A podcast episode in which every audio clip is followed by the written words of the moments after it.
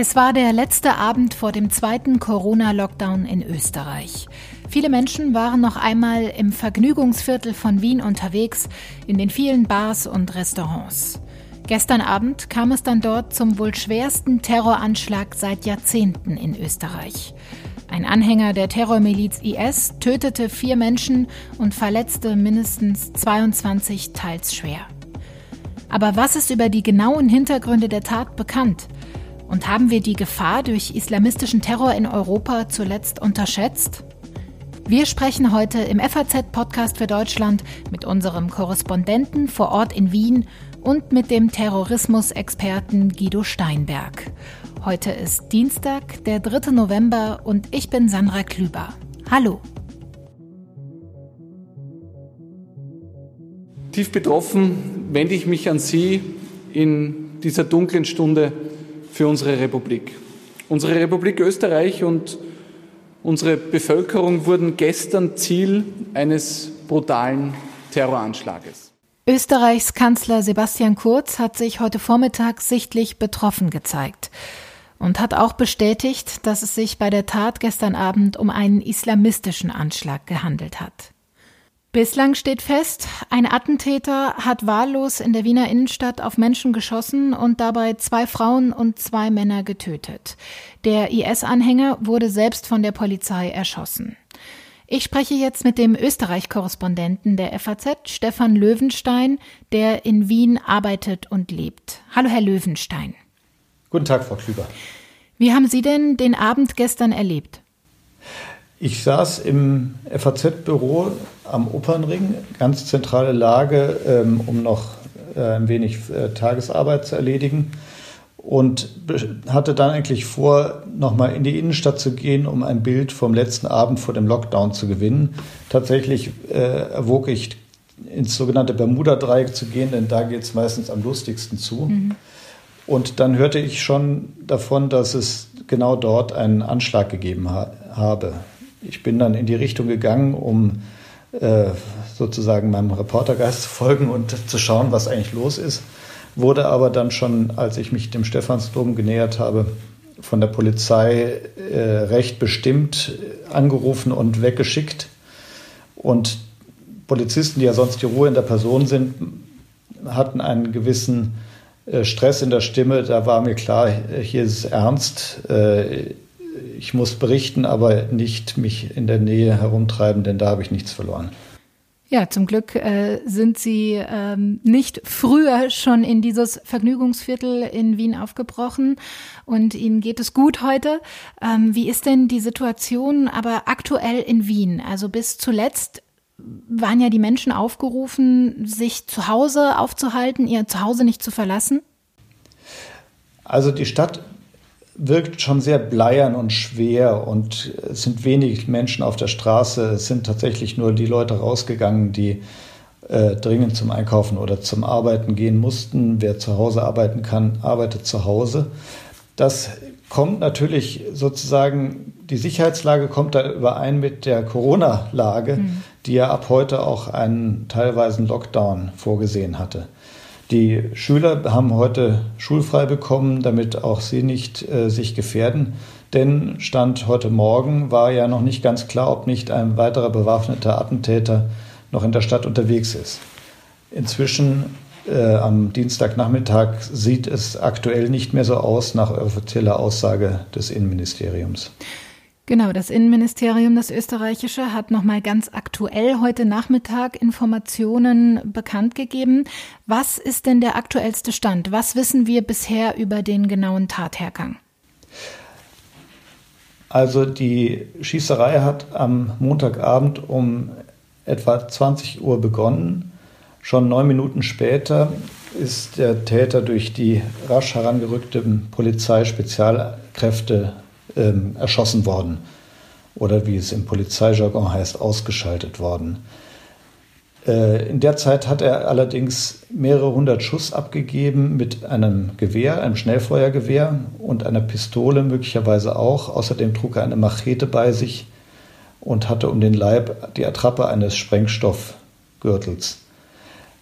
Ähm, es gab insgesamt nach den neuesten Zahlen 22 Verletzte, vier Menschen sind den Schüssen erlegen. Außerdem ist der Attentäter ja selber ums Leben gekommen durch die Polizeischüsse. Ein Polizeibeamter ist schwer verletzt worden, aber außer Lebensgefahr. Und wir wissen auch inzwischen etwas mehr über den Attentäter selbst. Was ist über diesen Mann denn bekannt bisher? Es ist ein 20-jähriger gebürtiger Wiener, dessen Familie albanischstämmig ist, aber aus der Gegend des heutigen Nordmazedonien stammt, was in der Zeit, als die Eltern noch eingereist sind, Mazedonien bzw. Jugoslawien hieß. Ähm, er ist ein Muslim, er hat sich offenbar äh, radikalisiert schon vor geraumer Zeit in einer Wiener Moschee. Er hatte schon im Jahr 2018 geplant, nach Syrien zu reisen, um dort sich dem Dschihad anzuschließen, mhm. Wurde aber dann in der Türkei festgesetzt, nach Österreich überstellt und hier in einem Verfahren zu einer Haftstrafe verurteilt. Die durfte er allerdings offenbar wegen guter Führung vorzeitig entlassen und weil seine Sozialprognose darauf hinzudeuten schien, dass er sich entradikalisiert habe. Das ist ein Irrtum, dem die österreichischen Sicherheitsbehörden sicher noch mal stärker auf den Grund gehen müssen. Gestern Abend hieß es ja auch zuerst, dass dieser Angriff einer ganz nahegelegenen Synagoge gegolten hat. Ähm, was ist denn da der aktuelle Stand? Gibt es da einen bestätigten Zusammenhang bisher?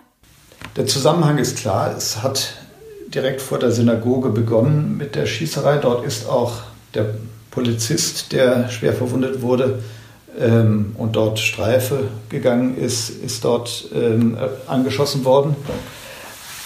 Es ähm, bleibt aber Spekulation, was der Täter tatsächlich im Sinn hatte. Ob er die Synagoge angreifen wollte, die tatsächlich um diese Uhrzeit aber schon geschlossen war und kein Mensch war darin, auch nicht in den äh, Räumlichkeiten der israelitischen Kultusgemeinde, die dort sind.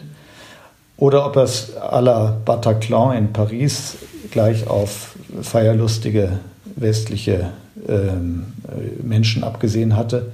Oder beides im Effekt war es jedenfalls so, dass es sich in dieser Gegend ähm, um ein Vergnügungsviertel handelt. Lustig das Bermuda-Dreieck genannt, weil man dort so leicht verschollen gehen kann, wenn man zu lange in der Kneipe ist.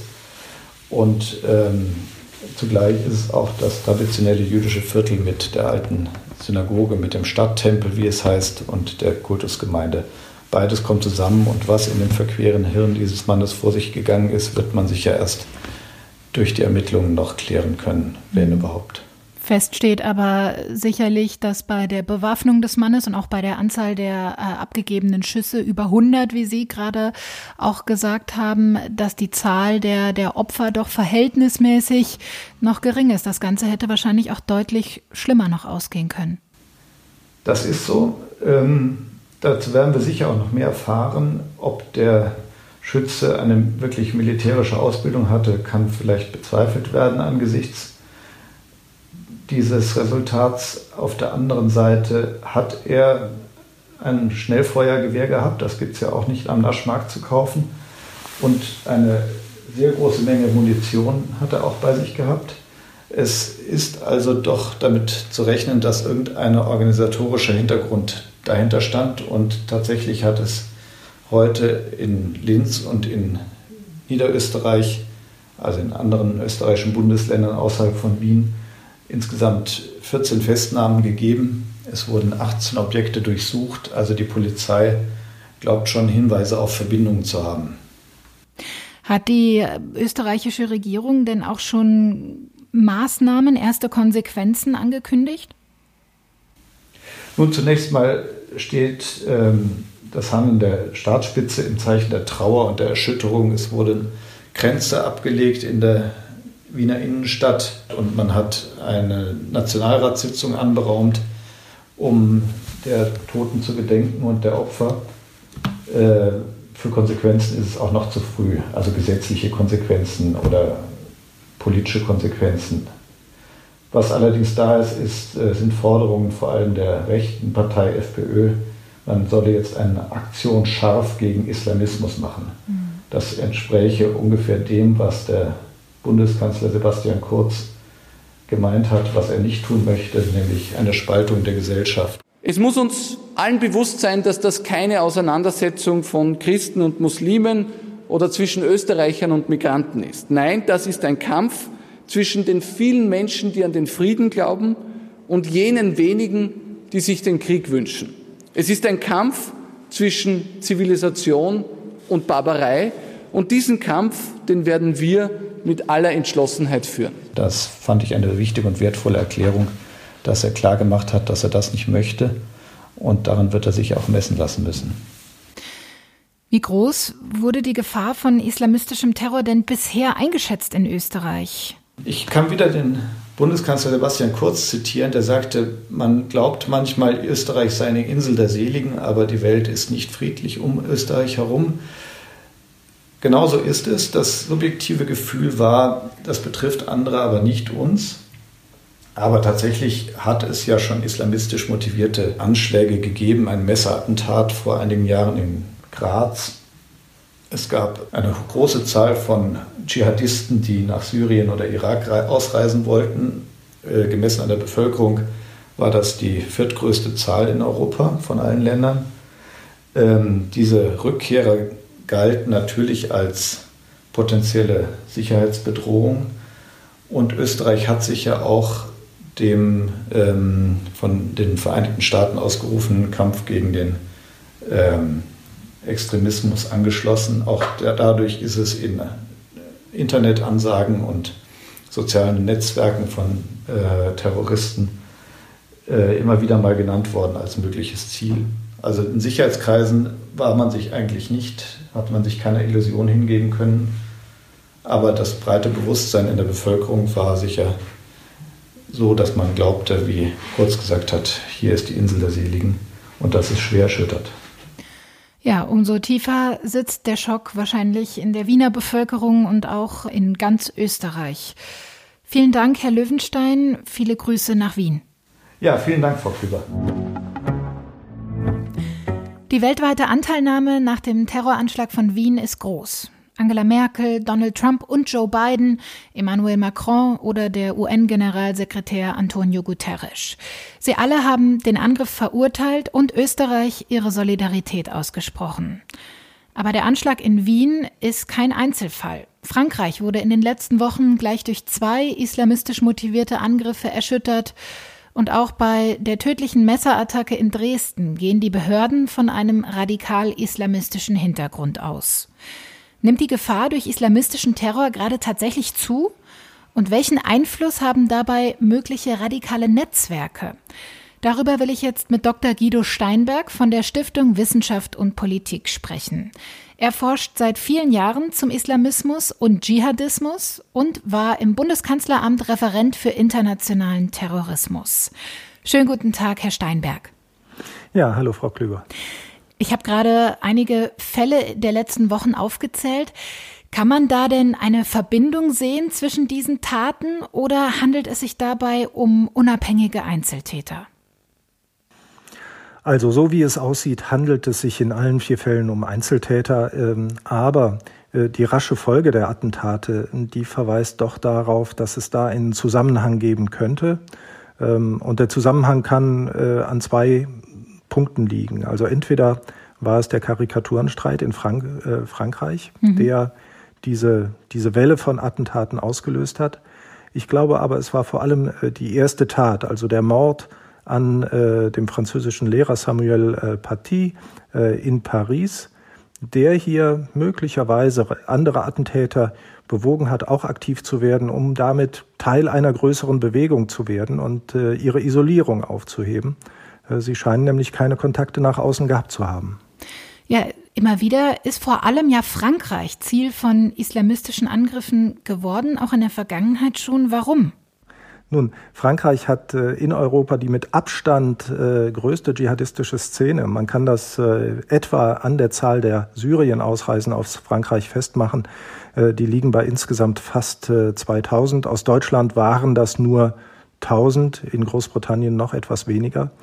Ähm, und dementsprechend hat Frankreich auch das größte Problem mit dschihadistischen Attentätern im Inland. Es gibt noch einen zweiten Grund. Man kann doch deutlich beobachten, dass äh, Marokkaner und Tunesier beziehungsweise marokkanisch und tunesischstämmige Europäer in den letzten Jahren besonders aktiv geworden sind in dschihadistischen Netzwerken und Organisationen. Und von diesen Marokkanern und Tunesiern gibt es natürlich in Frankreich ganz besonders viele. Wie groß schätzen Sie denn im Moment insgesamt in Europa die Gefahr durch islamistischen Terror ein? Und die Gefahr ist sehr groß. Wir können das ja an diesen vier Attentaten äh, festmachen. Es herrscht ganz offensichtlich große Unruhe in der Szene.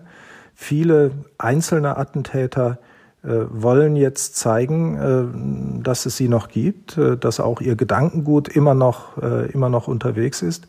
Aber man kann natürlich nicht sagen, was jetzt in den nächsten Tagen noch passiert. Es ist gut möglich, dass weitere Attentäter jetzt ihre Anschläge verüben. Es ist aber auch möglich, äh, dass diese Welle jetzt abreißt. Man muss einfach sagen, ähm, dass äh, selbst viele überzeugte Dschihadisten nicht bereit sind, ihr Leben oder auch ihre Freiheit durch ein solches Attentat aufs Spiel zu setzen. Und das hindert sie dann daran, ähm, die letzte Entscheidung zu treffen. Sie haben gerade gesagt, die Fälle der vergangenen Wochen, dabei waren die Täter mutmaßlich Einzeltäter. Aber wie gut sind denn islamistische Strukturen in Europa vernetzt? Was weiß man da über die, die Hintermänner, über mögliche Köpfe? Ja, das Problem ist, dass diese Strukturen in den letzten Jahren aufgebrochen wurden. Äh, zunächst einmal äh, kann man deutlich feststellen, dass der IS nicht mehr wie noch 2016 und 2017 Kontakte äh, zu möglichen Aktivisten hier in Europa hatte. Es hat ja eine ganze Anschlagsreihe gegeben hier in Deutschland 2016 ähm, mit dem Höhepunkt im Dezember 2016 auf dem Breitscheidplatz, in Spanien mit Barcelona, in Paris mehrere Attentate. Und äh, die wurden dadurch möglich, dass der IS äh, entweder Attentäter entsandt hat oder aber zumindest den Kontakt zu denen hatte und die angeleitet hat. Mhm. Und diese Verbindung, die äh, gibt es heute nicht mehr. Dazu kommt, dass europäische Sicherheitsbehörden viele Strukturen, die es gegeben hat, beispielsweise Moscheevereine, ähm, zerschlagen haben. Auch wichtige Prediger wurden verhaftet. Die stehen entweder vor Gericht oder sie sind schon verurteilt. Und deswegen äh, ist die gesamte Szene hier in ihre Einzelteile zersplittert worden. Und äh, das macht die Szene schwächer. Deswegen hat es drei Jahre kaum Attentate gegeben. Aber das macht sie natürlich gleichzeitig unberechenbarer. Wie werden denn solche Täter, wie jetzt im Fall von Wien, dann aber heutzutage radikalisiert oder rekrutiert auch? Kann man da überhaupt ähm, verallgemeinernde Dinge sagen? Ja, es scheint äh, kein Profil zu geben. Mhm. Wenn man sich einmal die, die Attentäter der letzten Wochen anschaut, dann wird man feststellen, da war ein Tschetschene dabei, der schon lange in Frankreich lebte, äh, ein Tunesier, der gerade erst über das Mittelmeer gekommen war in Nizza. In Wien war es wohl ein, ein albanischstämmiger Mazedone, der auch in Wien geboren wurde. Und in Dresden äh, war es, zumindest äh, soweit das bekannt ist, ein Syrer äh, aus dem ursprünglichen IS-Gebiet im, äh, im, in Nordsyrien. Das spricht alles dafür, dass es da kein Profil gibt. Es gibt eine Gemeinsamkeit, nämlich eine Affinität zu dschihadistischer Ideologie. Das ist aber wahrscheinlich das Einzige. Und das macht dann wahrscheinlich auch die Verfolgung für die Sicherheitsbehörden besonders schwierig im Moment. Ja, das ist richtig, wobei man äh, feststellen muss, dass die äh, Franzosen wohl die schwierigste Aufgabe hatten. Äh, diese beiden Personen, die da in Paris und in Nizza aktiv geworden sind, waren ja vollkommen unbekannt den Sicherheitsbehörden. In Dresden war das nicht der Fall. Der äh, mutmaßliche Attentäter saß vorher schon äh, für einige Weile ähm, im Gefängnis und äh, auch in Wien wollte ja der spätere Attentäter, soweit wir das jetzt wissen, nach Syrien ausreisen. Also da gab es zumindest Ansatzpunkte. Aber da muss man eben sagen, unsere Gesellschaften sind da insgesamt sehr liberal. Wir setzen auf schwache Nachrichtendienste und eine etwas stärkere Polizei. Und die Möglichkeiten, solche Attentäter äh, zu observieren und frühzeitig festzustellen, äh, dass sie bereit sind, einen Attentat zu verüben, die sind doch äh, recht gering. Eigentlich gilt ja der Islamische Staat, der IS, zumindest militärisch seit letztem Jahr als besiegt. Ähm, wie aktiv ist er denn aber noch tatsächlich im Nahen Osten, im Irak und in Syrien? Ja, der IS äh, ist immer noch stark. Er agiert nur im Untergrund, aber dort sehr effektiv. Im Irak und Syrien hat er mindestens 4.000 bis 6.000 Mann noch, die für ihn kämpfen. Äh, die UNO geht sogar von 10.000 Mann aus. In Afghanistan sollen das laut Angaben der UNO auch noch über 2.000 Mann sein.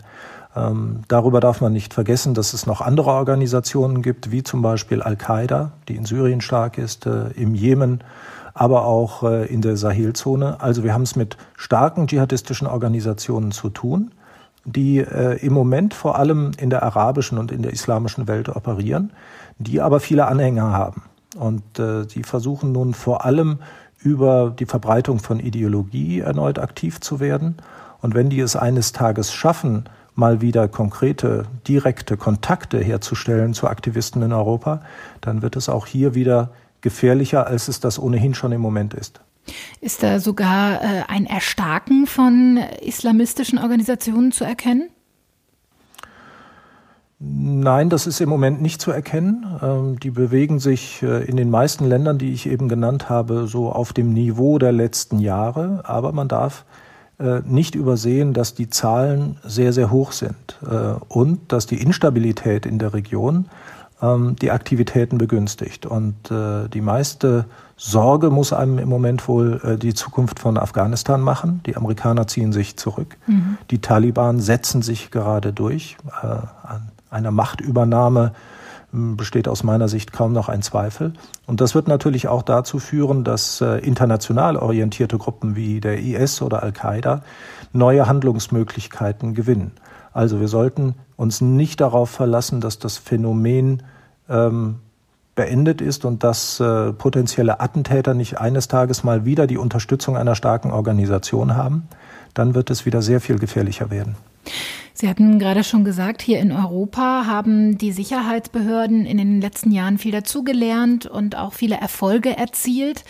Nach solchen Attentaten wie jetzt in Wien hört man dann aber auch oft wieder Forderungen zum Beispiel nach schnelleren und unkomplizierteren Abschiebungen von Gefährdern. Was halten Sie denn von solchen Maßnahmen?